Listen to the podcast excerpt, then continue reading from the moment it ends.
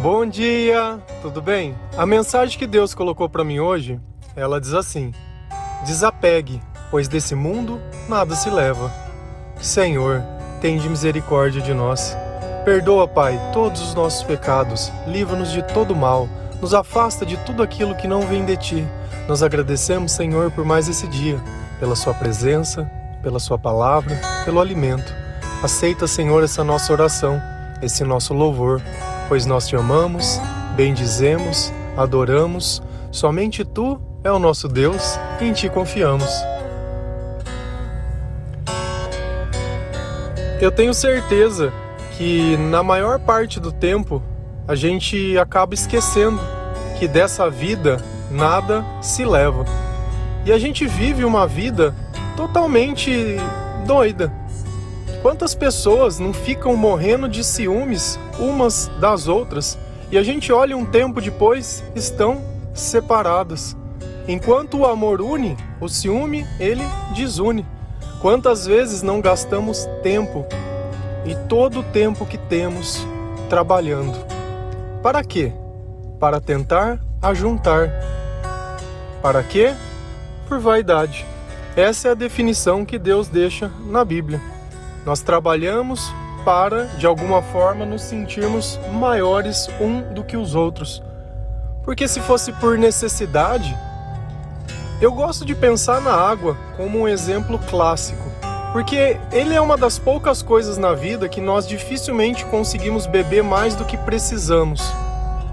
Então, se a gente consegue beber a água como necessário, chega a um ponto que aquilo que nós precisamos também é o necessário. Mas não, a gente acaba gastando todo o tempo no trabalho. E no final desse trabalho todo, nada nós vamos levar. Se nós gastássemos o tempo que nós gastamos no trabalho no reino de Deus, certamente que quando nós chegássemos à eternidade, graças a Jesus Cristo, nós teríamos um tesouro no céu. E essa é a promessa que Deus faz, e é isso que Ele espera de nós. Mas de alguma forma, nós acabamos simplesmente achando que o que o mundo nos oferece hoje é o que nós teremos. Já fui questionado em mensagens perguntando por que que os maus ele têm as coisas e os bons não têm nada. Talvez depende de onde você coloque o seu amor e depende também o que é o significado de ter coisas. Entre ter coisas e ter paz, eu prefiro ter paz. A prosperidade, ela vem com administrar bem aquilo que você tem. Nada nos falta. Nada. Talvez o que você tem não complete a sua vaidade, mas que todo dia você tem algo para comer, que todo dia você tem algo com o que se vestir, você tem. Alguns poucos, por mais que tentem falar que são muitos, não chegam nisso e não chegam porque não quer. Todos os dias eu passo na porta da onde eu tomo café, tem um menino que está lá pedindo dinheiro. E eu não vejo em nenhum problema que ele tenha. Vamos pensar assim que existem pessoas que têm deficiências físicas e elas trabalham. Tem pessoas que têm deficiência cognitiva e elas trabalham. Ele é o meu ponto de vista. Posso estar totalmente enganado, hum, mas não quer saber. Mais fácil pedir. E aí a gente começa a olhar e querer achar que é ter muito, o que é ter pouco, e isso e aquilo, e a gente vai entrar em questões filosóficas, mas esse não é o ponto. A verdade é que enquanto a gente continuar dando valor em coisas que não têm valor, a vida ela vai continuar exatamente desse jeito, bem caótica. Se a gente olhar na palavra de Deus, Deus ele vai dizer umas coisas pra gente que faz muito sentido. Você já se sentiu triste? Você tem mania de se sentir triste, desanimado, tem costume de ficar doente com frequência? Como que é a sua vida? Como que é a sua relação com o seu trabalho? Se a gente ir lá em Eclesiastes 5, versículo 16 e 17, a palavra do Senhor lá diz assim: Isso também é muito triste. Nós vamos embora deste mundo do mesmo jeito que viemos. Trabalhamos tanto, tentando pegar o vento, e o que é que ganhamos com isso? O que ganhamos é passar a vida na escuridão e na tristeza, preocupados, doentes e amargurados. Se a gente vive uma vida em função do trabalho, o resultado disso vai ser exatamente isso: escuridão, tristeza, preocupação, doença e amargura. Ah, mas todo mundo tem que trabalhar. Concordo. Existe uma grande diferença. Eu trabalho, certo? Porém, eu não vivo em função do meu trabalho, eu vivo em função do meu Senhor. Eu vivo a minha vida para o meu Senhor. Eu não ligo para esse mundo, eu ligo para o porvir. Eu ligo para as pessoas que Deus coloca dentro do meu caminho. É esse é o meu objetivo. Eu tenho muito mais, muito mais do que eu preciso. Mas eu trabalhei para isso. Trabalhei. E diferente, não estudei. Tenho um trabalho de qualidade, e isso não sou eu quem diz, tá? É a, a, a vamos dizer assim, a avaliação. Pra vocês terem uma ideia, eu trabalhei 22 anos na mesma empresa. Não sou formado em computação, porém desenvolvi um sistema de computador e essa empresa utilizava o sistema. Então, toda essa sabedoria e todo esse conhecimento foi dado por Deus. E a empresa que eu trabalho, ela sofreu uma alteração e eu acabei saindo da empresa. E eles utilizavam o sistema, mas não tenho interesse de vender esse sistema. Sabe por quê? Porque eu acho que aquilo que Deus nos dá, ele não deve ser comercializado, por mais tentador que possa parecer. Então, eles estão utilizando hoje, mas eles vão remover. Sabe quanto é o orçamento para eles poderem tirar o sistema de dentro da empresa? 2 milhões e 800 reais. Bastante dinheiro, né? Para uma pessoa sem estudo, sem capacitação, que trabalhou todos os dias. E grande parte do tempo que eu trabalhei, eu não era convertido e não acreditava em Deus. O sistema ele se tornou melhor depois que eu me converti, depois que eu tive acesso. Porque no começo era o que todo mundo faz. Olhava o sistema de um, copiava o que era bom de um, copiava o que era bom de outro. Mas com o tempo, com a presença de Deus na minha vida, com acesso à sabedoria, eu comecei a fazer coisas diferentes. E isso ficou. Ninguém que trabalhava no lugar que eu trabalho tinha ideia do valor das coisas que eu fazia mas eu sempre soube, porque quando a gente faz algo para Deus, é sempre diferente. Não tem como a gente comparar uma pessoa que é inspirada por Deus com uma pessoa que é estudada. Isso não faz o menor sentido. Então, realmente, quando eu trabalhava na minha vida simplesmente pelo dinheiro, com certeza vivia em tristeza. E que tristeza vivia! Com preocupação, cheio de doenças e amargurado. Como eu sei que uma pessoa é amargurado? Pelas palavras que ele diz. Enquanto Jesus promove vida em abundância, o diabo ele promove reclamação em abundância. Rapaz, mas como questiona, mas como reclama, mas como põe defeito, não encontra solução para nada. E por que, que é desse jeito? Porque quando eu tento diminuir o outro, eu tento me exaltar. Então, o trabalho por si só, ele, sinceramente, pagando o teu salário, pagando as tuas contas, será que é tudo? Será que se eu te desse mais, o dobro, o triplo, dez vezes mais do que você tem, você acha que essa deficiência psicológica que você tem iria se sanar? Você acha que essa dependência, muitas vezes química, de remédio, de cigarro, de bebida, iria sair da sua vida? Você acha que dinheiro resolve? As pessoas, quando elas vão no, no, psicólogo, elas não vão reclamar que elas não têm dinheiro. Elas vão reclamar de problemas afetivos ou de coisas que aconteceram com ela. A gente tem uma crença que o dinheiro resolve tudo. Ele não resolve. E Deus ele deixou muito bem claro: o dinheiro ele vai trazer isso. Se eu não tiver presente na sua vida e se o seu amor não for por mim, se prepara, que vai vir doença, vai vir escuridão, vai vir treva, vai vir amargura e vai vir tudo. E Deus ele dá um entendimento de novo dessa passagem lá em Timóteo. 1 Timóteo 6, versículos 7 e 8. O que foi que trouxemos para o mundo? Nada. E o que é que vamos levar do mundo? Nada. Portanto, se temos comida e roupas, fiquemos contentes com isso. Todos os dias, todos os dias, todos os dias, na oração que nós fazemos no começo, eu peço perdão para Deus e agradeço pelo alimento, pela roupa, pelo banho e pela palavra de Deus, porque para mim isso, se a gente tiver, todo o resto é suportável e todo o resto é vivível. Porque enquanto eu peço para Deus os meus sonhos, tá tudo errado. Deus vai me capacitar a viver o meu chamado da forma que for preciso. E nós vamos servir ao Senhor exatamente da forma que o Senhor nos permitir. Ele vai nos capacitar a cada um que recebe um chamado. E o nosso valor, ele não precisa ser reconhecido por pessoas. Jamais, jamais. Enquanto nós tivermos um sorriso no rosto, temos a certeza que Deus está dentro do nosso coração. E que vai ter um monte de gente latino, amargurada à nossa volta? Ah, isso vai. Achando que a vida é uma competição de ter mais, de ter menos, e disso e daquilo. Cara, prosperidade não é isso. Prosperidade é você poder entrar de cabeça erguida dentro de um lugar.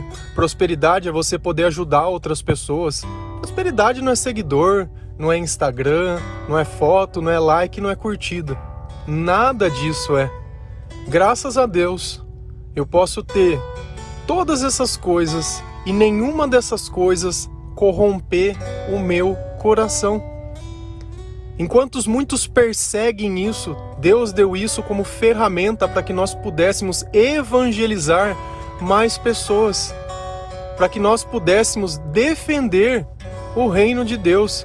Não que Deus precise de nós, mas quando uma pessoa faz algo sem interesse, por amor, você pode ter uma certeza: é Jesus vivendo com aquela pessoa. Nós, enquanto homens, mulheres, a nossa natureza é egoísta, ela é possessiva.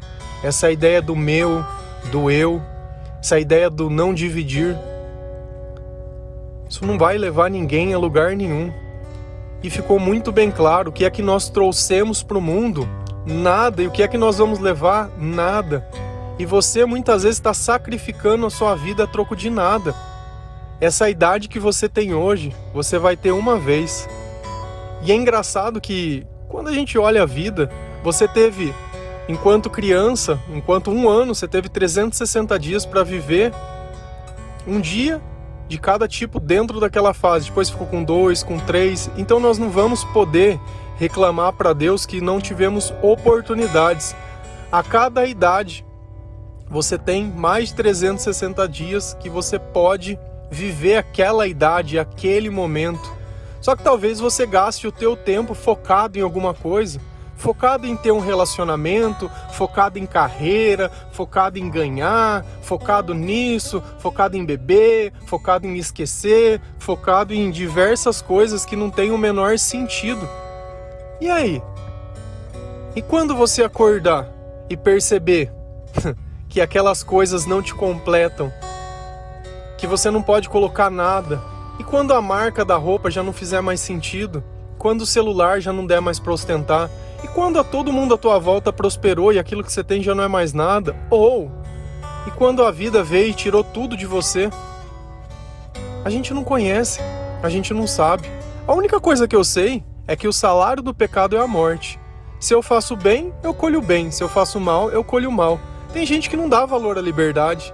Tem gente que não dá valor a escolhas. Tem gente que não tem nada. E às vezes, por mais que isso pire a minha cabeça, de olhar e falar: Meu, você não está vendo que esse caminho que está destruindo a sua vida. Tem gente que tem a mesma idade que eu tenho e eu olho e vejo que a vida castigou muito mais do que eu. Nossa, mas muito mais. Por que será? Deus fala que onde está o nosso amor, lá também está o nosso tesouro. Mas e quando o meu tesouro não vale nada? E quando o meu tesouro a ferrugem corrói, e quando o meu tesouro não permite que eu viva em paz, e quando o sucesso que eu acho que eu preciso ter depende de que eu tome um remédio, depende que eu me capacite de alguma forma roubando, O que, que adianta fazer academia e tomar, sei lá, um anabolizante? Olha como eu sou mais forte que você. Se eu preciso fraudar, se eu preciso roubar para chegar a algum objetivo, se eu preciso mentir, se eu preciso enganar. Cara, você é melhor que quem? Pelo amor de Deus. Pelo amor de Deus. Desapega. Desapega. Para de querer controlar, para de achar que você está competindo com alguém. Ah, é mais bonito, ah, é mais feio, porque é fulano não sei o que, ah, é macumba. Cara, que maluquice. Gasta tempo, se você quiser gastar tempo nessa vida, gasta tempo lendo a palavra de Deus, gasta tempo orando, gasta tempo louvando, gasta tempo amando, gasta tempo ajudando. Meu, esse tempo é o melhor tempo gasto. Aí você vai ver que ao invés de escuridão vai ter luz, ao invés de doente, você vai estar tá muito bem. Ao invés de amargurado, você vai estar tá feliz, satisfeito. Eu acho que a vida sem satisfação ela não vale de nada. Que, que adianta você ter um monte de coisa e não se sente satisfeito com nada? O que, que adianta você ficar guardando uma roupa por uma ocasião especial? Vai morrer e vai largar a roupa ali. Você larga um produto muitas vezes guardando para algum momento e o produto vence.